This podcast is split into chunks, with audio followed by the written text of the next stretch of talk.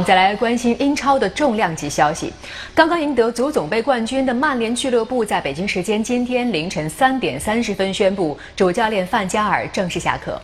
曼联俱乐部执行主席伍德沃德代表球队在官网上发表了声明，他感谢了范加尔与他的团队在过去两年中的杰出表现，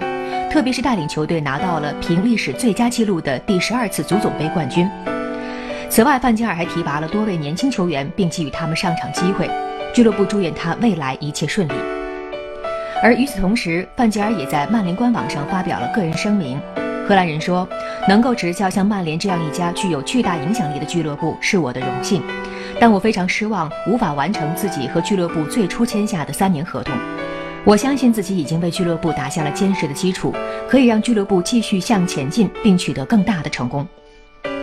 此前有多家英国媒体已经爆料称，曼联会于北京时间昨晚八点整宣布范加尔下课的消息，